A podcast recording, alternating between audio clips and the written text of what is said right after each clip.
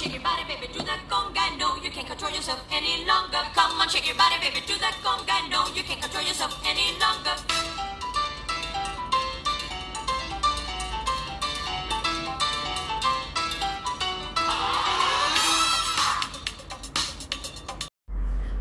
Buenas, buenas. Le damos la bienvenida a nuestro podcast de cocina. Nosotras somos Keila, Renata y Flor. Somos estudiantes y buscamos pasar un rato juntas cocinando y aprendiendo. En el episodio de hoy, ¿qué podríamos cocinar?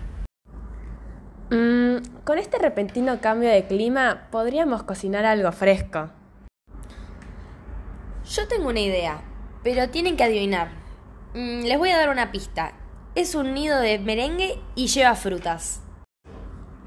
Ya sé, una marquís. Mm, no, incorrecto. Uh, bueno, danos otra pista. Es crocante por fuera y blando por dentro. Mm, No se me ocurre nada. Qué difícil. ¿Es dulce o salado? Es dulce, es una tarta y empieza con P. Ah, ya sé, es una tarta pavlova. Es una tarta de origen australiano y de Nueva Zelanda. Este postre se hizo en honor a la bailarina rusa Ana Pavlova, el cual cuando visitó Nueva Zelanda en su honor su- surgió este postre, que lo bautizaron con su nombre. Bueno, bueno, basta de cháchara, empecemos ya con la receta. Los ingredientes son 6 claras de huevo a temperatura ambiente, 300 gramos de azúcar, una pizca de sal, 2 cucharaditas de maicena, una cucharadita de vinagre y unas gotas de esencia de vainilla. Después, para el relleno necesitamos dulce de leche a gusto, crema batida y frutas preferentemente de estación. Ahora sí, empecemos. En un bowl añadimos las claras de huevo y la pizca de sal y batimos preferentemente con un batidor eléctrico. Empezamos a montar y cuando lo haya agarrado cuerpo vamos añadiendo el azúcar poco a poco y seguimos batiendo a velocidad media alta.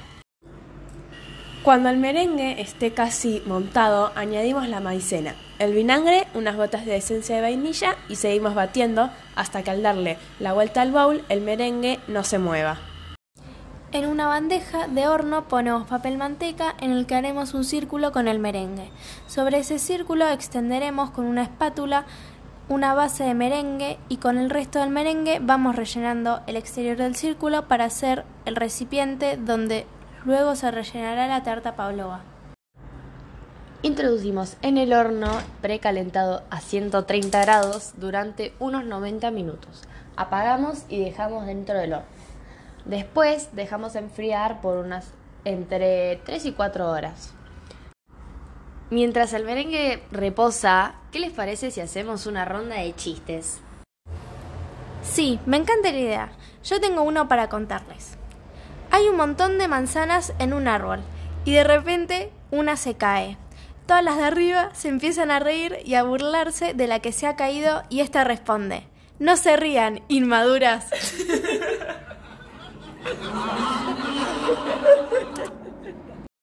Uh, uh, yo tengo otro.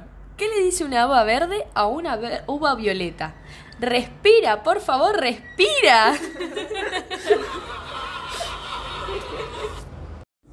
Y antes de terminar con los chistes, yo quiero decir uno.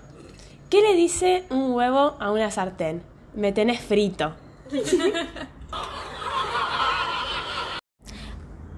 Bueno, ahora sigamos con la receta. Mientras el merengue sigue reposando, vamos a preparar el relleno, que es crema batida. En un bowl agregamos 200 mililitros de crema y le ponemos a gusto el azúcar que uno quiera. Pero como ya el merengue es muy dulce, nosotros le ponemos solo dos cucharadas. No te olvides de poner la esencia de vainilla y batimos por 5 minutos. Para emplatar ponemos dentro del círculo de merengue una capa de dulce de leche. Por favor, que sea una generosa capa de dulce de leche. Les damos una recomendación extra. Les recomendamos poner eh, el dulce de leche con una manga para facilitar el proceso y que no se rompa la tarta. Luego de la capa de dulce de leche bien generosa, como dijo Flor, agregamos la crema batida y por último coronamos con frutas, preferentemente de estación. Unas frutas que quedan muy bien son las frutillas, arándanos, moras, frambuesas y duraznos. Después la dejamos reposar en la heladera hasta el momento de comerla y ahora sí está lista para disfrutar. Mmm, qué rica que está. Y está más rica todavía después de haberla dejado unas como 5 horas en la heladera. Sí, está buenísima, le doy un 10 de 10. Bueno, gracias por escucharnos y espero que les haya sido fácil la receta que realizamos. Nos vemos en el próximo capítulo y cualquier duda nos pueden escribir.